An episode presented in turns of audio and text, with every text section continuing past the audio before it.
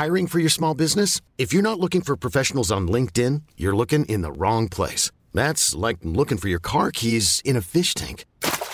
LinkedIn helps you hire professionals you can't find anywhere else, even those who aren't actively searching for a new job but might be open to the perfect role. In a given month, over 70% of LinkedIn users don't even visit other leading job sites. So start looking in the right place. With LinkedIn, you can hire professionals like a professional. Post your free job on linkedin.com slash achieve today.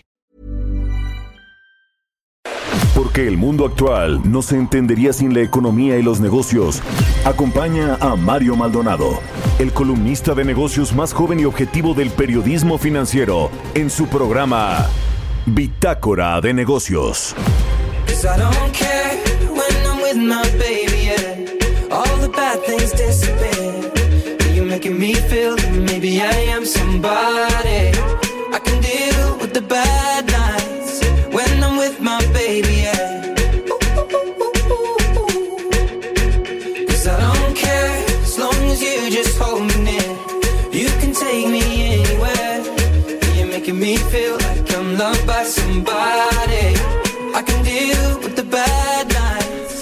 ¿Qué tal? ¿Cómo están? Muy buenos días. Bienvenidos a Bitácora de Negocios. Bienvenidos a El Heraldo Radio. Yo soy Mario Maldonado. Los saludo con mucho gusto en este miércoles, miércoles 4 de diciembre del 2019.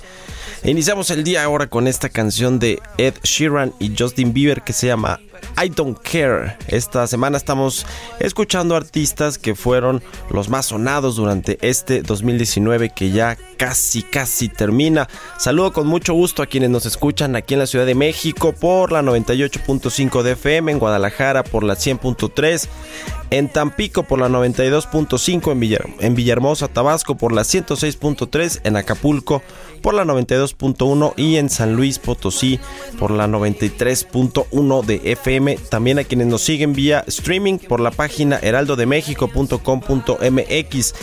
Les cuento que vamos a tener en el programa, vamos a abordar y analizar todo este asunto del el TEMEC, de si se va a ratificar o no, de todo lo que piden los demócratas de Estados Unidos. Hablaremos con la senadora Patricia Mercado también que es eh, secretaria de la Comisión del Trabajo y Previsión Social, ella es senadora por Movimiento Ciudadano, sobre el asunto del outsourcing que ayer se aprobó en comisiones del Senado, esta propuesta que eh, pues se puso sobre la mesa Napoleón Gómez Urruti que busca pues eh, ir en contra de este llamado outsourcing, estas prácticas de subcontratación que bueno pues eh, la propuesta quiere ponerlas todas en la ilegalidad, será un golpazo para la iniciativa privada. Hablaremos de, le decía del Temec con Iliana Rodríguez, internacionalista del TEC de Monterrey sobre pues todo lo que piden los demócratas para que sea una realidad y se ratifique el TEMEC. Hay asuntos al parecer políticos que están deteniendo esta ratificación. Al respecto de esto también charlaremos con Ana Leroy, asociada del Consejo Mexicano de Asuntos Internacionales, sobre este tema también. Está nuestra colaboradora Angie Chavarría, columnista de El Heraldo de México. Y bueno, en unos minutitos más, Roberto Aguilar, nuestro analista de mercados. Quédese aquí con nosotros en Bitácora de Negocios, porque le tenemos ya el resumen de lo más importante que usted tiene que saber este miércoles 4 de diciembre. I'm at a party I don't wanna be at. And I don't ever wear a suit and tie. I wondering if I can sneak out the back. Nobody's even looking me in my eyes. Can you take my hand, finish my drink, say, shall we dance? Hell yeah. You know I love you, did I ever tell you? You make it better like that. Don't think I fit in at this party. Everyone's got so much to say. El resumen. La Confederación Patronal de la República Mexicana reiteró su rechazo en contra de la iniciativa que busca modificar la regulación de la subcontratación actualmente en la Ley Federal del Trabajo. Expuso que lo anterior afecta a las empresas productivas y sostenibles, las cuales utilizan el trabajo bajo el régimen de la subcontratación, el outsourcing, y podría inhibir la creación de más empleos y ahuyentar a inversionistas. Manuel Romo, director de Citibanamex, aseguró que pese a la incertidumbre económica, México está muy lejos de un escenario catastrófico, ya que sigue siendo un mercado muy atractivo y de oportunidades. Señaló que el acuerdo de inversión en infraestructura dado a conocer la semana pasada y el futuro Plan Nacional de Infraestructura son una muy buena señal para la inversión.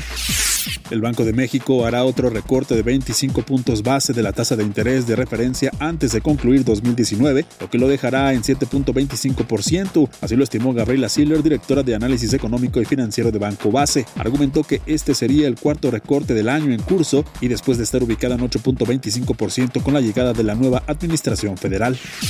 Miguel Torruco, titular de la Secretaría de Turismo, aseguró que a pesar del recorte de 37% del gasto al sector, se llegará a la meta planeada y como prueba dijo que de enero a septiembre arribaron al país 32.7 millones de turistas, es decir, 7.6% más en comparación con 2018. Destacó que la derrama económica por esos visitantes fue de 18.562 millones de dólares, 11.3% más que el año anterior, mientras que el gasto promedio per cápita de turismo de internación superó la barrera de los mil dólares llega a 1.022 dólares, 11.6% más.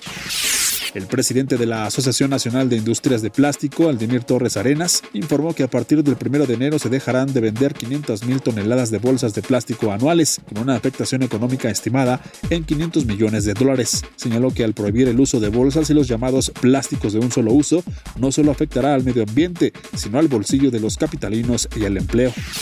En los últimos 12 meses, es decir, de noviembre de 2018 a octubre de 2019, en el país se han robado 86.781 vehículos asegurados, lo que significó un desembolso del sector asegurador de 13 mil millones de pesos. La Asociación Mexicana de Instituciones de Seguros aclaró que si bien hay una disminución de 8.1% en este delito respecto al mismo periodo del año anterior, en entidades como Jalisco y Guanajuato la situación sigue en aumento. Bitácora de negocios.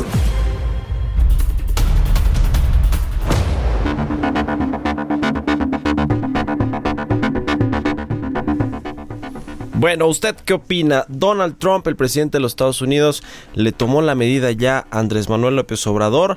Eh, ese es el, asunto. Hay varios temas ahí en el en el tintero, en el contexto de la relación bilateral México-Estados Unidos, que parece que Donald Trump pues está ganando en principio este asunto de la semana pasada con respecto a las declaraciones que hizo Donald Trump al presentador de la cadena Fox, Bill O'Reilly, con respecto a ayudarle a México en el combate de los grupos eh, criminales. Eh, se acuerda que le dijo que ya le había ofrecido ayuda eh, al presidente mexicano Andrés Manuel López Obrador para que lo dejaran entrar a limpiar el país de estos grupos del crimen organizado, de los cárteles de la droga. Y bueno, pues ahí se hubo todo un revuelo en, en las redes, en los medios de comunicación con respecto a este tema porque bueno, pues se estaría de alguna manera poniendo en riesgo la soberanía nacional, esa que tanto, que tanto cuida el presidente López Obrador desde el punto de vista, eh, eh, por supuesto, eh, geopolítico, de, política internacional, pero también en materias como el sector energético, con este tema de la autosuficiencia energética y eh, dejar de importar tanto petróleo de los Estados Unidos y de otras partes del mundo, particularmente de Estados Unidos, para cuidar eh, la soberanía energética también. Bueno, pues en este, en este contexto está también el asunto del TEMEC, del que vamos a elaborar en unos minutos más. Eh, este tema de si es, si se debería por parte de México aceptar esas condiciones de los estadounidenses de enviar a inspectores a México, a las fábricas, a las empresas para saber si se está cumpliendo o no con la reforma laboral que se aprobó eh, este año de manera expresa en el Congreso para darle gusto a los estadounidenses y que se, y que se pudiera ratificar el TMEC, que bueno, pues no ha salido, pero parece que Donald Trump sí comienza ya a tomarle la medida a Andrés Manuel López Obrador, porque por un lado le da elogios, le echa flores, le dice que se ha llevado mejor con él que con el expresidente Enrique Peña Nieto, pero bueno, pues por otro lado parece que le quiere meter algunos goles a él y a su eh, canciller, a Marcelo Ebrard y a todos los que están negociando el TEMEC. Vamos a ver qué sucede con esta relación, pero si Donald Trump se reelige el próximo año, la relación con el presidente Andrés Manuel López Obrador, que, que parece, por cierto, que es el único que respeta ¿eh? a ellos, sí, no a los empresarios, ni a los inversionistas, ni a los mercados, ni a las calificadoras, ni a nadie, pero al presidente Donald Trump sí se le ha cuadrado. Entonces, ¿usted qué opina? ¿Le agarró ya la medida Donald Trump a Andrés Manuel López Obrador, a Juan? ¿Cómo le decía Juan, Juan Pérez? No sé, Juan López Obrador, ya no lo sé, pero desde ahí, desde ahí la relación entre los dos presidentes pues ha sido sí cercana, pero yo creo que la va ganando Donald Trump. ¿Usted qué opina? Son las 6 con 10 minutos de la mañana. Mercados bursátiles. Juan López le decía, ya me acordé.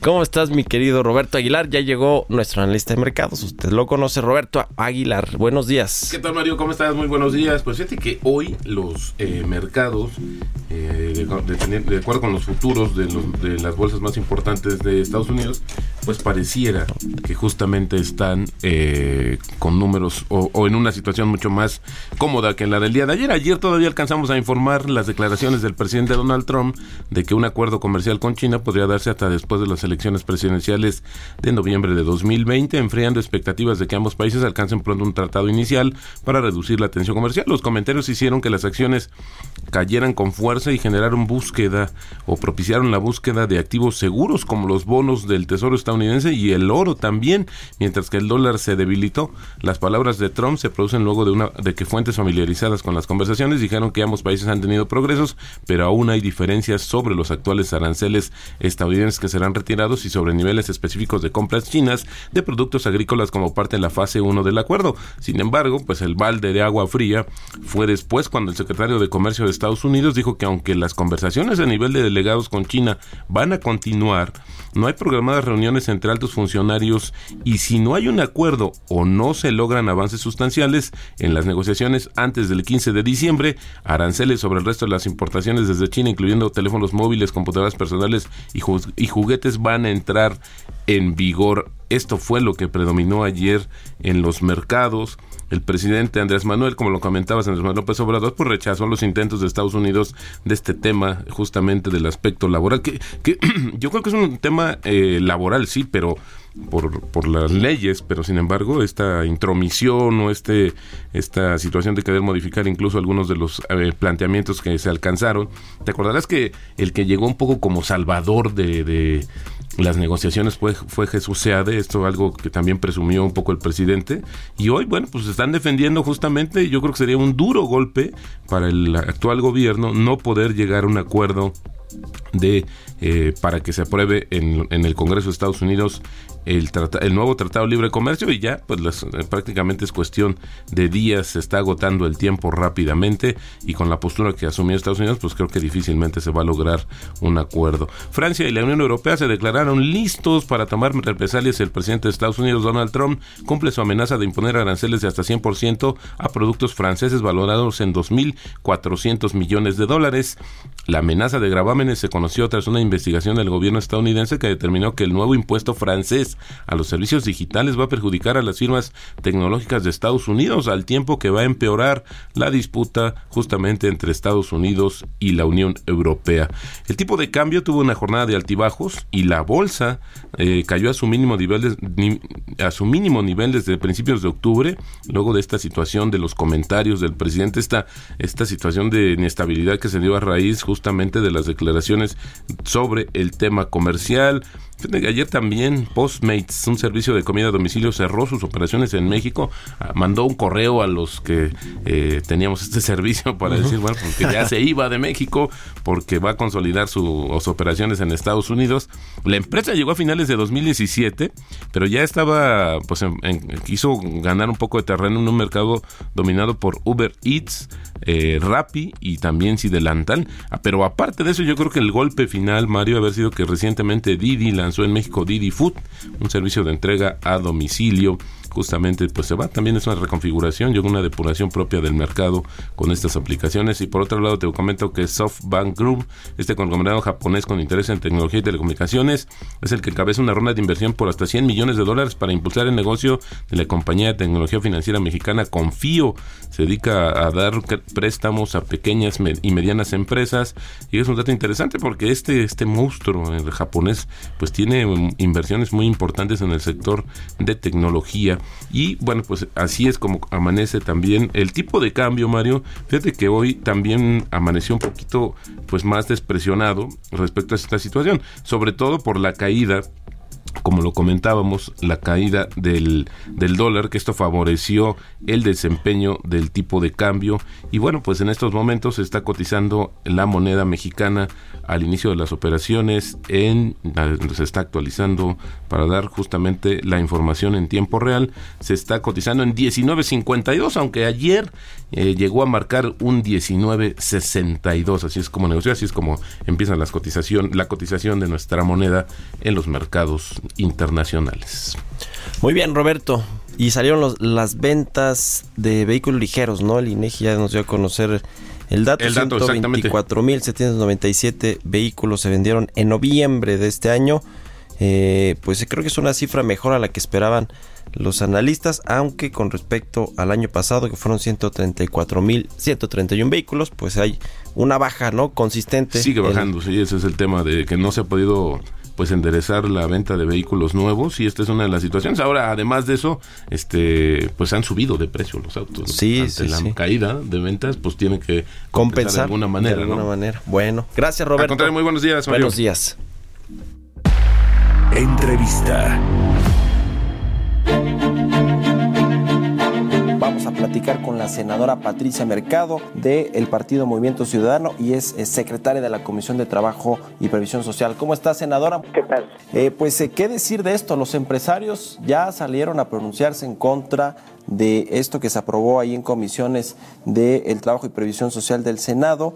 Ellos eh, dicen que no están de acuerdo con este dictamen que busca pues castigar y equiparar el tema de la subcontratación ilegal o el outsourcing ilegal, también a un asunto de delincuencia organizada. Son varios puntos los que les preocupan a la iniciativa privada. Eh, ¿Qué decir al, respecto, senadora, de esto que aprobó ahí el eh, encabezado, por supuesto, por el senador eh, Napoleón Gómez Urrutia? Bueno, primero decir que ya tuvimos una, un primer acercamiento en Parlamento Abierto sobre el, tanto el sector empresarial como el sindical, como académicos, qué es lo que proponían o cuál problema, digamos, este, veían para eh, poder regular la subcontratación.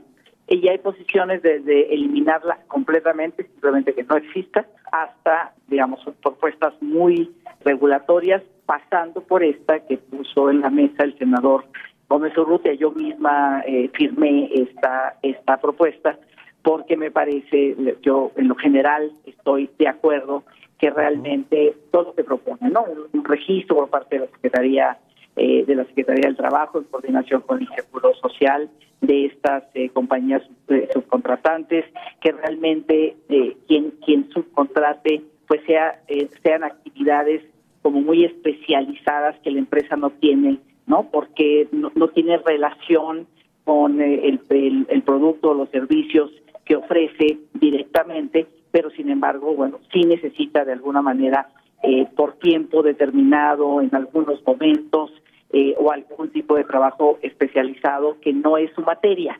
Entonces, me parece que la propuesta en el sentido de sí a la subcontratación, pero esto, como que la discusión luego se vuelve, es que hay eh, outsourcing bueno y outsourcing malo. los buenos decimos que a nosotros sí nos dejen.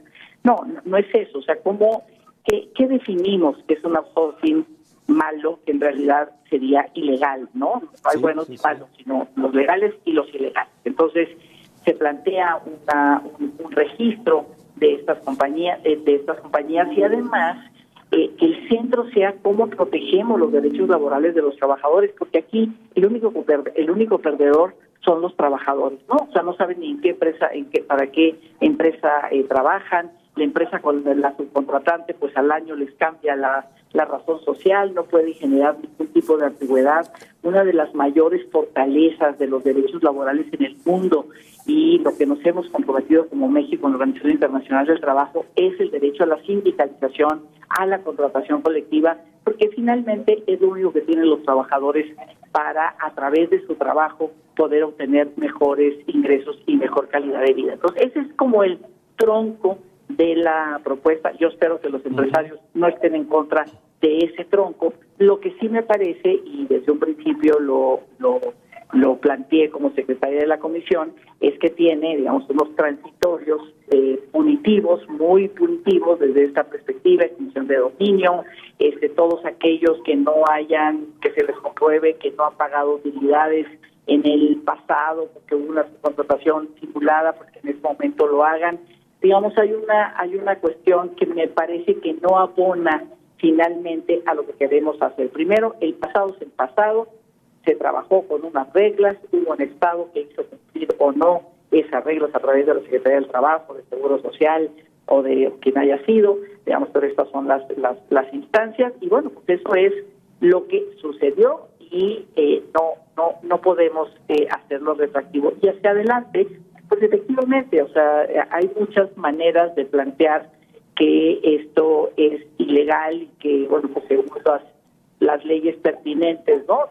tendremos eh, la consideración de estos delitos, pero ligarlo a, eh, a extinción de dominio o a delincuencia organizada, pues me parece que no es el, no es el tema, ¿no? Y creo que esta es la reacción del sector empresarial, porque entonces pues les, les puede producir como de alguna manera como dudas, incertidumbre de, de, este tipo de contratación, que cada vez más incluso en los nuevos modelos laborales, en el nuevo mercado de trabajo, eh, que cambia tanto, ¿no? Que es como tan cambiante y, ya no es una sola oferta de, de productos servicios, sino que se tiene que estar cambiando, pues la subcontratación efectivamente es un, eh, pues es un modelo que ayuda, digamos, al, al, al crecimiento económico y a la generación de empleos si realmente se respetan los derechos, pero lo que no puede seguir pasando es que tengamos al 60% de los trabajadores, más de 30 millones de personas, fuera de la seguridad social, fuera de la formalidad, fuera de la posibilidad de acceder a derechos y un por lo menos un 30, 40% de esos 30 millones trabajan en empresas formales, es decir, empresas registradas que pagan impuestos, pero que finalmente no le garantizan derechos a la gente, sobre todo el derecho a la seguridad social. ¿no? Entonces, eh, ese es justamente el trasfondo, ¿no, senadora, de esta de este dictamen que plantea las reformas a la Ley Federal del Trabajo, la Ley del Seguro Social, es por un lado, la evasión de impuestos, se habla ahí de 500 mil millones de pesos que supuestamente se evaden con estos esquemas ilegales de subcontratación y también el tema de los derechos laborales o los subregistros de los trabajadores. Eh, eh, eso, digamos que parece que, está bien, que se vayan contra la, el outsourcing o la subcontratación ilegal, pero ¿cómo, cómo va a ser posible blindar a, las empresas que quizá por eh, algún, algún error eh, se les vaya a tipificar ya como delincuentes organizados o este asunto de la ley de extinción de dominio que se les vaya a aplicar. Es decir, eh, la oposición, mi pregunta es, senadora, ¿tiene la capacidad de subir estas reservas a, eventualmente estas reformas o una nueva ley que salga de esto? O no, o la, pesa mucho ahí lo que dice Napoleón Gómez y, y el partido de Morena. No, no, yo creo que, que por eso la importancia del Parlamento abierto, porque no es no es la oposición contra una mayoría o las minorías contra una, una, una mayoría, ¿no? Sino que realmente, digamos, el Parlamento abierto lo que ayuda es saber cómo está, ¿no? Cómo están aquellos aquellos que están involucrados, que van a ser afectados positivo o negativamente por una legislación como es esta, no cómo está la academia, digamos, los estudiosos de este tema, cómo ven el, el, el problema y cómo, y cómo se resuelve, y entonces analizar el dictamen, o sea, que todos analicen el dictamen y nos digan, esto nos parece, esto se podría resolver de esta manera y no de esta. Sí, la visión punitiva creo que no ayuda en esta, en esta, en esta cuestión. Me parece que lo que queremos resolver se puede resolver de otra manera sin necesidad de esta visión, digamos, punitiva. Digo, sí es un delito y sí hay que tiene una sanción y un castigo, pero no necesariamente nos vamos a, delincuencia organizada o a extinción de extinción de dominio. Me parece que eh, podríamos resolverlo de otra manera y eso es lo que queremos dialogar. Yo por lo menos es mi posición, es la posición de Movimiento Ciudadanos. ¿Cuándo comenzarían, senadora, estos eh, el análisis o este Parlamento abierto que está propuesto ahí, incluso por Ricardo Monreal? ¿Y cómo están los tiempos legislativos? ¿Cuándo pasaría el Pleno? ¿Cuándo sería una realidad ya esta reforma a las leyes de, de seguridad social y la Ley Federal del Trabajo? Sí, ese es, ese es el problema. Eh, se está planteando ya muy muy eh, pues muy muy cerca del, del fin del periodo legislativo que es el 15 de diciembre hasta la semana que entra eh, y ya volveríamos hasta el primero de febrero. Y entonces eh, pero bueno tampoco son demasiados los tiempos. Tenemos podemos tener en ese tiempo este estas conversaciones este parlamento abierto incluso hablar también con la colegisladora la cámara de diputados que allá también hay iniciativas que se están dictaminando para ¿no? Que no vaya una de aquí para allá y regrese otra porque estamos al mismo tiempo dictaminando sobre el mismo este tema. Tenemos que armar un diálogo entre las dos eh, entre las dos cámaras para tener eh, iniciativas ya muy trabajadas desde antes. Ok, bueno, pues vamos a estar muy pendientes de lo que suceda con estas reformas, con este dictamen que presentó el senador Napoleón Gómez Urruti, que se aprobó en el Senado en las comisiones. Le agradezco mucho, senadora Patricia Mercado, del Partido Movimiento Ciudadano y secretaria también de la Comisión de Trabajo y Previsión Social.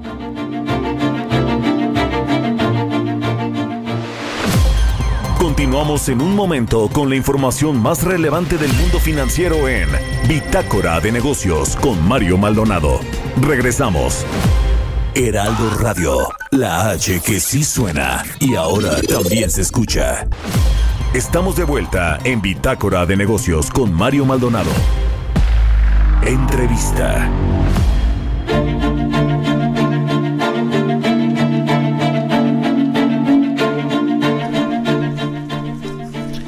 Bueno, le decíamos eh, de este asunto del TEMEC. Ayer eh, Marcelo Ebrard compareció en el Senado por este closa del primer informe de gobierno y ahí, bueno, habló del asunto de la intervención de estos eh, pues funcionarios del gobierno de Estados Unidos que se prevé que eh, puedan llegar a México a revisar el planteamiento y la implementación de la reforma laboral. Bueno, esa es la propuesta de los demócratas, todavía no es un hecho. Ahí Marcelo Ebrard, en la misma línea que ayer el presidente López Obrador en su conferencia matutina, rechazó completamente que esto pudiera ser una realidad en México, defendió eh, el tema de la soberanía nacional, es imposible que puedan eh, llegar estos eh, eh, visitadores o estos inspectores de los Estados Unidos a México.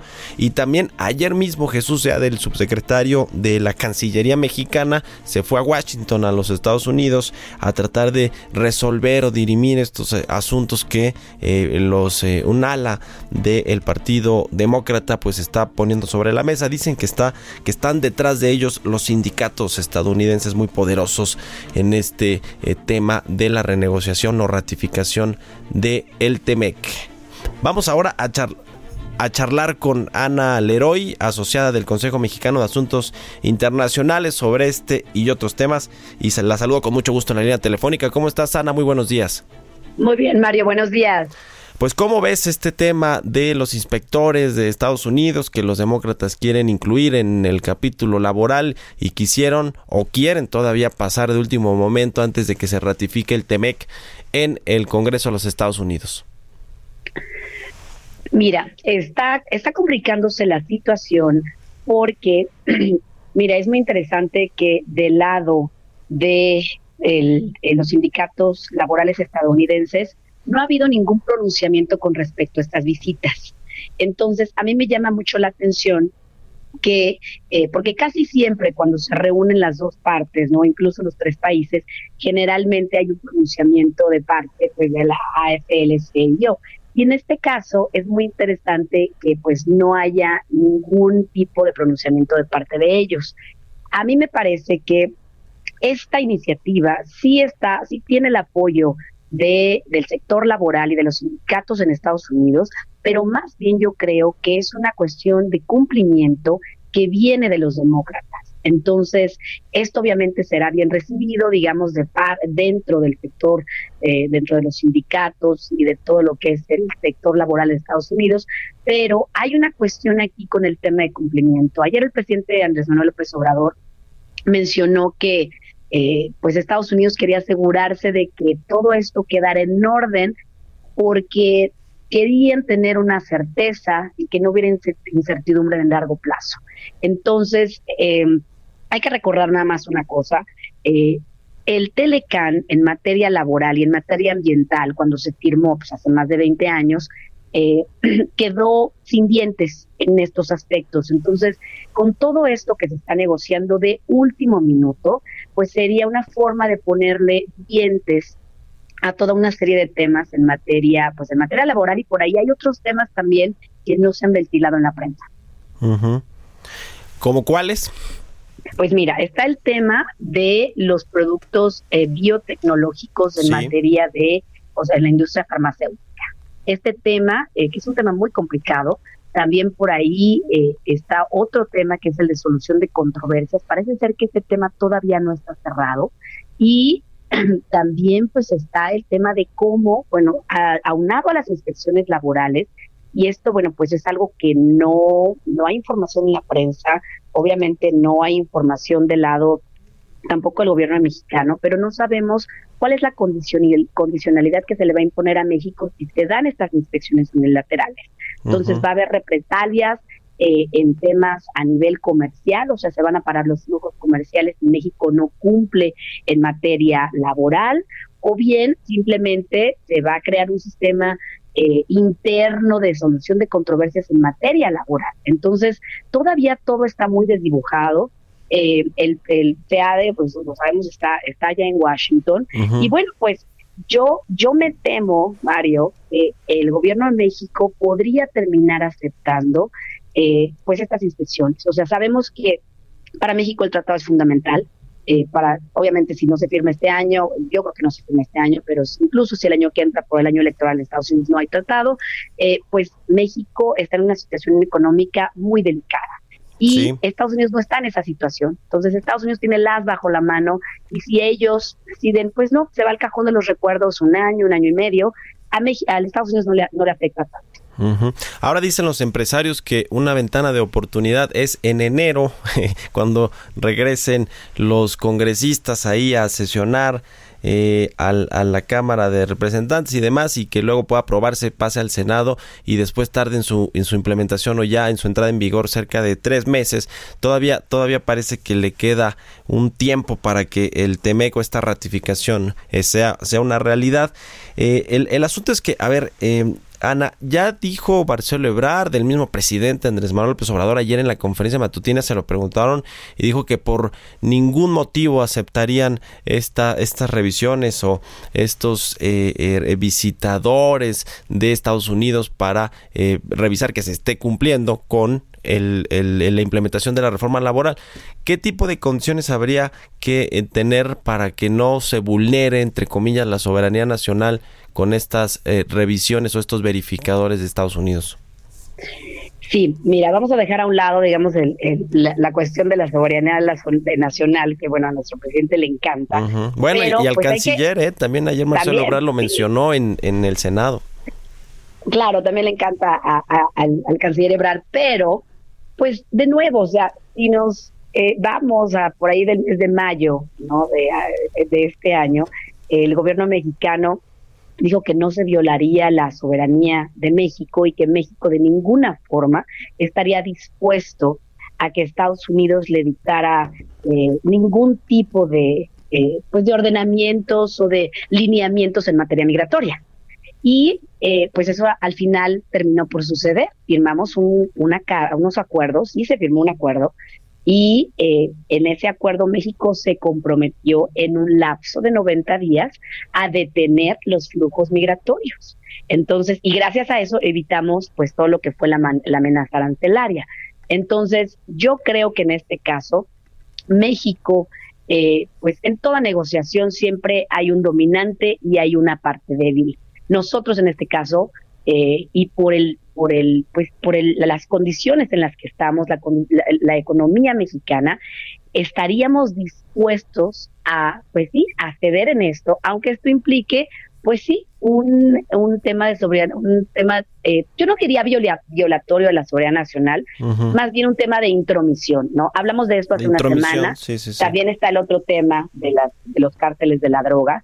Eh, pero hay muchos temas que están en la agenda eh, bilateral de México Estados Unidos, ¿no? Ahora, si tú revisas rápidamente la prensa del lado estadounidense, no se ha hablado del tratado. Ya sé que fue, sabemos que fue el, el, receso de Día de Gracias y todo esto, pero el tratado realmente para Estados Unidos no es tan importante como lo es para México. Sí. Entonces, eso es una realidad, eh, pues es una realidad un poco desoladora para México también. Entonces, porque además, eh, aunque el negociador sea se fue a Canadá, pues Canadá nos dio una palmadita y nos dio una, un, en la espalda y dijeron, bueno, pues good luck, ¿no? Con los americanos, porque eh, realmente tampoco tenemos el apoyo de Canadá. Esto ya se volvió una negociación bilateral con Estados Unidos de último momento. Oye, eh, Ana, ¿por qué crees que, eh, digamos, te voy a poner este escenario y ya tú, tú me dirás si lo, si lo ves o no, digamos, parte de los motivos por los que Estados Unidos está deshojando la margarita en esta ratificación del TEMEC. Eh, eh, asuntos recientes con el tema de la seguridad de, eh, aquí en México, el tema de la violencia, la inseguridad, más bien lo que sucedió en Culiacán, lo que sucedió en Sonora con la familia Levarón, eh, este, estos comentarios recientes de Donald Trump allá en, Fox News con respecto a los cárteles mexicanos de la droga y, tipificarlos o designarlos como terroristas. Digamos, todo esto que ha pasado en, los últimas, en las últimas semanas, eh, no tiene, no incluso el asilo político, Evo Morales, no tendría que ver de alguna manera, digamos, en el, en el tema político, si tú quieres, con este tema de poner en pausa, de ponerle más trabas a la ratificación del TEMEC? Yo creo que no. Eh, México eh, ha, tenido poca astucia, es mi, es mi, es mi opinión, en para no para que todas estas porque son temas muy distintos no sí y México el gobierno de México ha tenido muy poca astucia para poder separar todos estos temas en la agenda bilateral con los Estados Unidos. Ahorita tenemos una contaminación de temas eh, verdaderamente que no habíamos visto en años. O sea, está el tema de seguridad, migración, comercio y eh, combate al narcotráfico. Entonces, eh, yo más bien creo lo siguiente. Y al presidente le gusta, Donald Trump le gusta juntar todo eso, mezclarlo y, poner condiciones por una u, otra, ¿no? Lo vimos con el tema de los migrantes y los aranceles con los que nos amenazó Trump. Exactamente. Ahora, también hay que echar ojo. Eh, Trump no ha dicho nada de las inspecciones laborales. Este es un tema que traen los demócratas. El presidente Trump necesita y quiere el acuerdo ratificado a finales de año o incluso, digamos, a principios del año que entra, porque esto lo va, él lo va a vender en su campaña el año que entra. Él habló de lo mal, de lo, del, pésimo acuerdo que había sido el Tratado de Libre Comercio de América del Norte, ¿no? Así lo dijo, ¿no? NAFTA was the worst agreement ever in history. Y de pronto presenta este nuevo acuerdo y él lo negoció durante su primer mandato. Entonces, él quiere este acuerdo. Nancy Pelosi, la, vocera del Congreso de Estados Unidos, de la Cámara de Representantes, no quiere otorgarle este triunfo político al presidente Donald Trump, ¿no? Y esto eh, yo creo que tiene más que ver con una cuestión eh, de política doméstica en los Estados Unidos, ¿no? Hay que mantener eso muy, pues, muy presente. Ellos quieren pues de alguna forma sacar a Trump el año que entra, vía la elección, ¿no? Digamos en términos legales o vía legalmente con este, este, este proceso de, juicio político del presidente. Entonces, yo creo que más tiene que ver con esta cuestión, ¿no? Eh, la contaminación de temas, eh, yo no he escuchado a la vocera hablar de, de temas de seguridad fronteriza, expresarse por toda la violencia que hay en México. Obviamente ellos lo saben, ¿no? Obviamente porque lo ven. Entonces, pero ellos han, Estados Unidos ha sido más cuidadoso de no contaminar tantos temas, ¿no? Aquí el presidente, como tú bien mencionas, eh, pues han eh, eh, están mezclando temas, ¿no? Yo creo que pues eso tampoco es bueno para la relación bilateral. Bueno, pues tu pronóstico nada más, ¿se va a ratificar en 2019 o no el TEMEC? Híjole, debemos hacer una buena apuesta. Yo creo que no. Yo creo que no. Eh, tenemos, una, tenemos una semana más en el Congreso. Eh, vamos a ver, a mí me llamó mucho la atención que cuando regresó el subsecretario de acá eh, la semana pasada, era una tumba, no nos dijo nada, nada, no, se, no se sabía absolutamente nada. Y aunque él dijo que no le iba a quitar el sueño lo que los estadounidenses estaban proponiendo, yo creo que sí, sí le quitó el sueño. Entonces, yo veo difícil, eh, México tendría que hacer grandes concesiones para que se ratifique a finales de este año. Y eso querría decir, en parte, que México va a aceptar algún tipo, no sabemos cuál, de eh, supervisión en, temas laborales. Bueno, pues estaremos no pendientes. ¿no? claro que sí, sí. Gracias, Ana Leroy, asociada del Consejo Mexicano de Asuntos Internacionales, por habernos tomado la llamada. Muy buenos días. Buenos días, gracias, Mario. Igualmente, que estés bien. 6 con 43 minutos. Historias empresariales. El grupo eh, de origen regiomontano, FEMSA, que dirige el Diablo eh, Fernández, José Antonio Fernández Carvajal.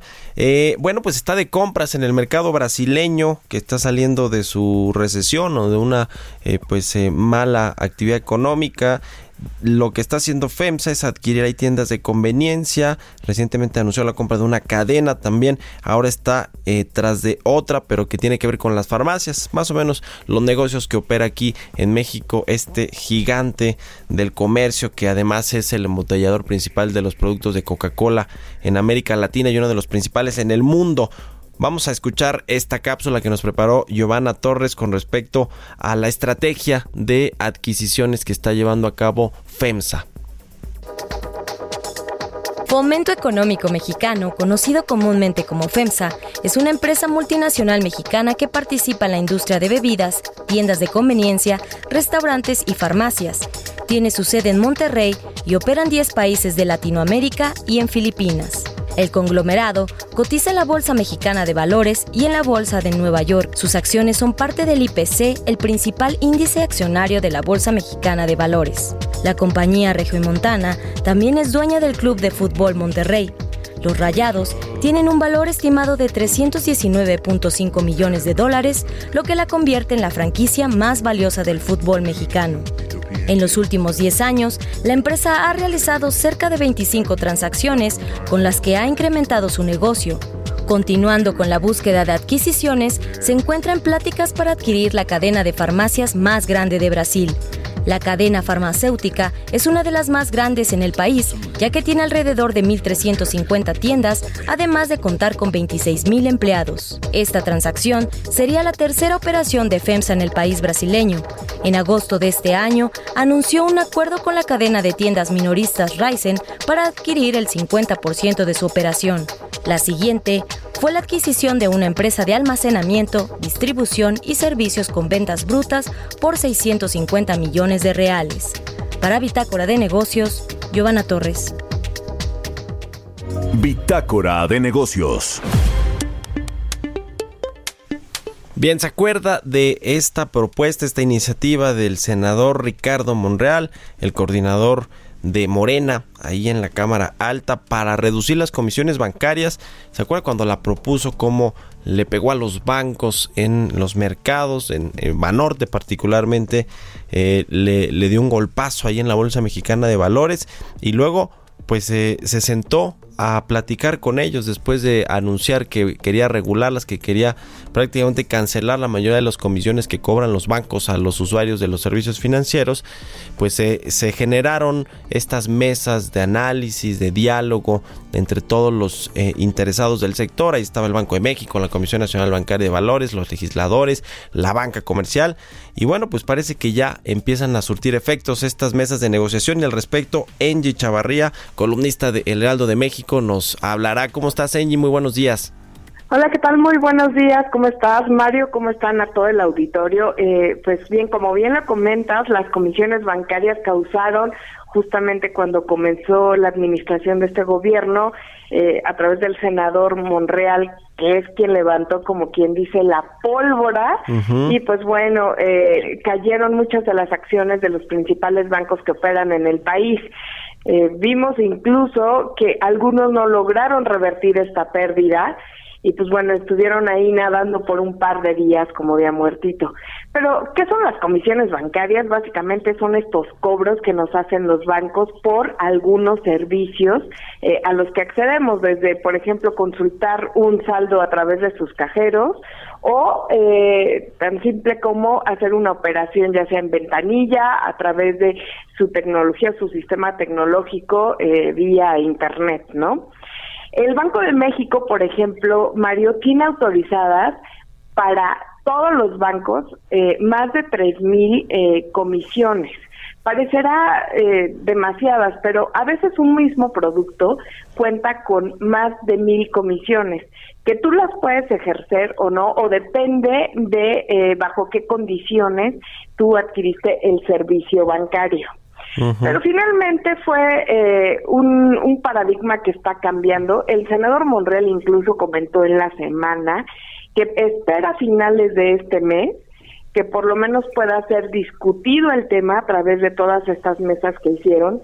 La banca salió a reconocer también en su momento que sí había margen para bajar estas comisiones, que siempre, eh, pues ellos eh, advirtieron que tenían este número de cobros porque la economía mexicana no les daba más que ese margen, es decir, tenían que proteger el riesgo por el cual estaban eh, dándote un servicio, ¿no? Sin embargo, ellas dicen que todavía había cupo suficiente para eh, poder mover eh, estas comisiones y reducirlas. Ayer vimos una conferencia de prensa, por ejemplo, con el banco más, uno de los bancos más grandes eh, del país, que redujo, por ejemplo, de 1.800 comisiones a 140 ya sus productos.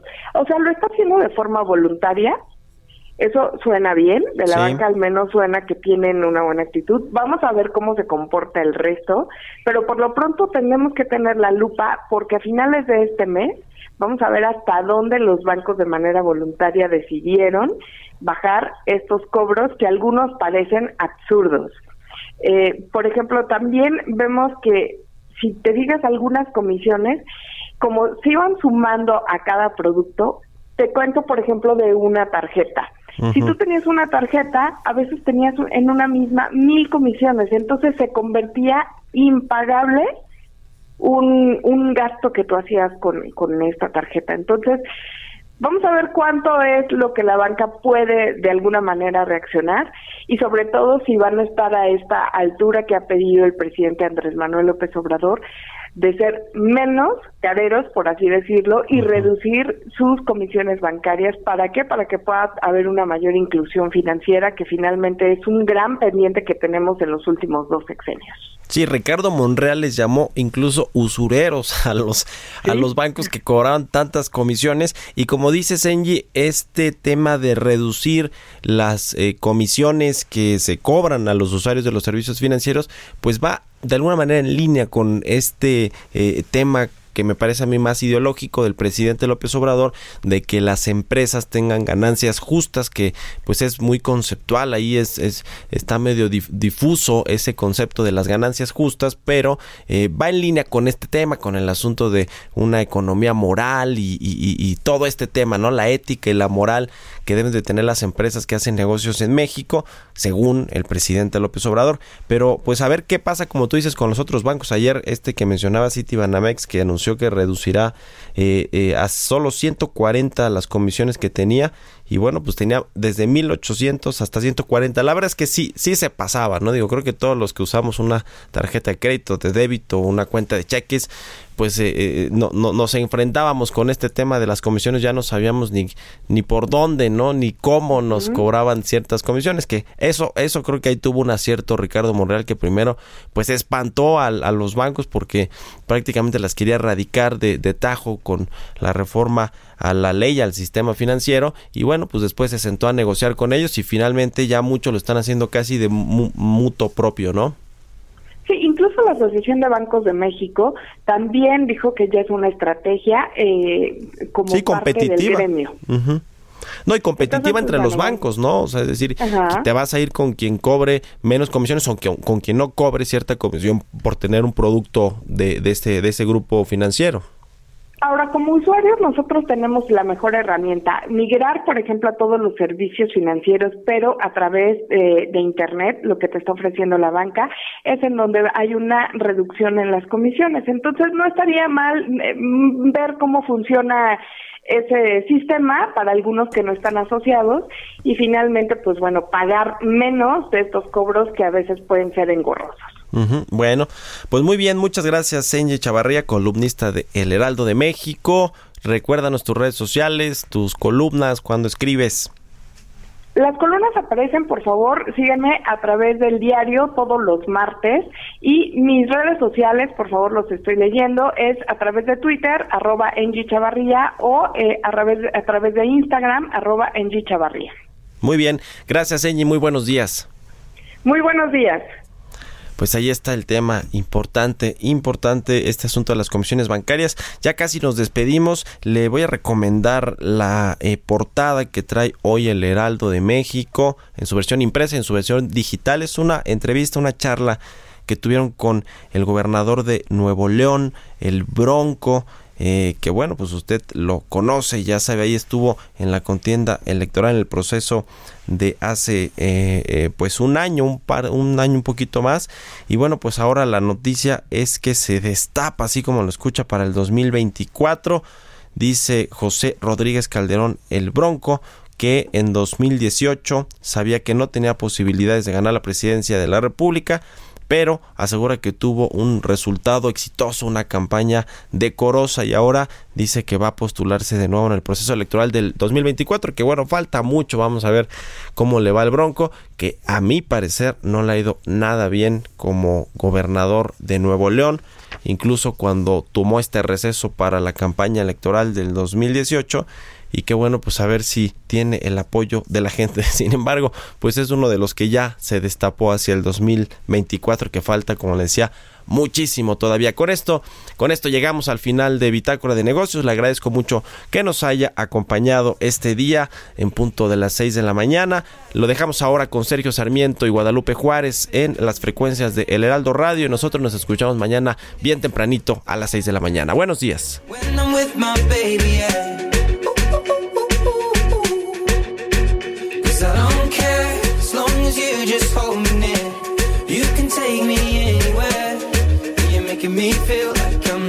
Somebody. I can deal with the bad nights when I'm with my baby. Yeah.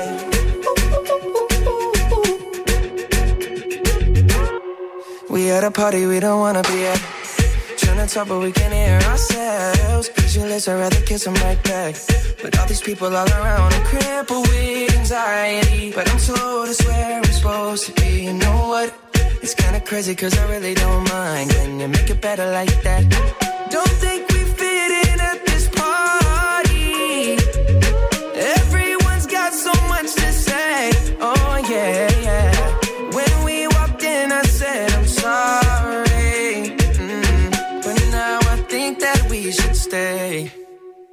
Cause I don't care when I'm with my baby, yeah. All the bad things disappear You're making me feel like maybe I am